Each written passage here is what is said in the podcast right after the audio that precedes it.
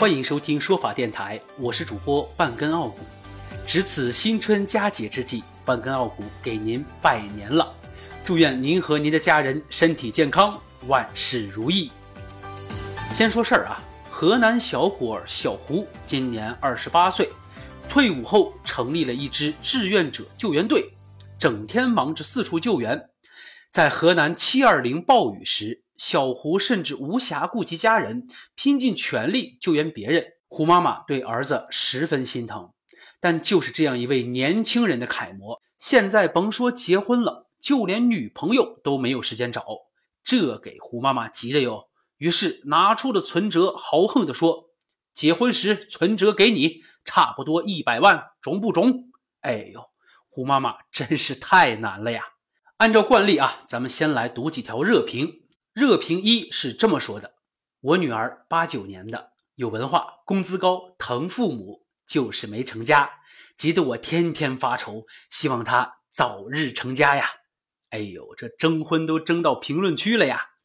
热评二是这么说的：父母催婚也是出于关心和爱，出发点是好的，但是我们作为子女应该理解。但不一定去接纳，而选择随波逐流，应该按自己的心意，按自己的节奏去生活。热评三是这么说的：催什么婚呀？我大姐就天天被我妈妈和身边的人催婚，后来别人介绍个男人，她就嫁了，结果这一生都不幸福，宁可单身也不要不幸福。看来大多数网友还是很理智的啊。另外，我还发现个问题，哎，为啥这篇报道的评论区有很多女方的家长呀？这让我有一种到了大型相亲现场的错觉啊！我有一个大胆的想法，不知当讲不当讲？哈哈，开玩笑啊！那么各位听众对催婚这事儿有什么看法呢？欢迎各位在评论区和弹幕区留言。每年的春节呀，都会有一万种的打开方式，但是对于单身的朋友而言，催婚是一种必然会出现的打开方式。每次出去拜年，一进亲戚家门，就好像步入了三堂会审的现场。七大姑八大姨，有的嗑瓜子儿，有的喝糖茶，有的交头接耳，有的窃窃私语，但无一例外的是，大家看你的眼神就像看着一只猎物一样，恨不得马上去你们家吃席，没等开口就让人瑟瑟发抖呀。相对于亲戚们的催婚，父母的催婚会走向两个极端，一个极端是父母自言自语，哎，压根儿就不管你听不听啊，反正我就是碎碎念，你爱听不听。另一个极端就是让人压力山大了。不耍朋友就不许回家啊！大年三十必须和相亲对象吃饭啊！不结婚就断绝母子关系啊！哎呦，这种做法真的是让女孩子堵在胸里，让男孩子疼在蛋上呀！有些朋友不厌其烦，就想奋起反击嘛，甚至愿意拿起法律的武器来保护自己。嘿，你还别说，法律还真给你准备了武器。《中华人民共和国民法典》第一千零四十二条就规定了。禁止包办买卖婚姻和其他干涉婚姻自由的行为。注意了，这里有一个关键信息：其他干涉婚姻自由的行为。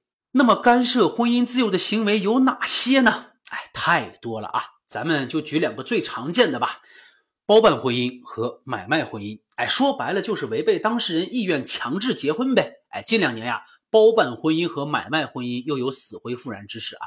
比如说吧，双方父母觉得你俩还行，哎，就让你们半推半就，哎，稀里糊涂的就结婚了，这就是包办婚姻吗？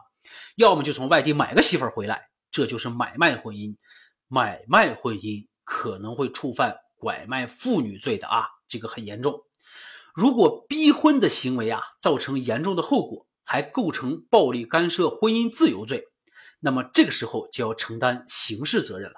根据刑法第二百七十五条的规定，以暴力干涉他人婚姻自由的，处两年以下有期徒刑或者拘役，属于告诉才处理的犯罪，哎，也就是轻告罪。